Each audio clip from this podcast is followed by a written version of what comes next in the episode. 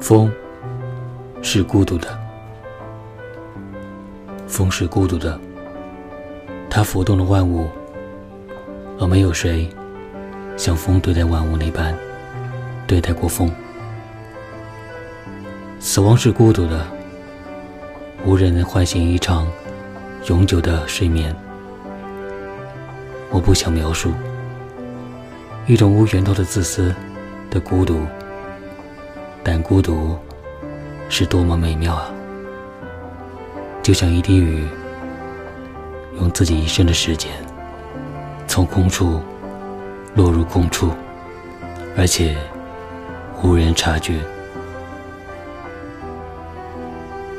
小绝于《风是孤独的》，作者张晴雯。我是童某，感谢聆听，我们。下期再见。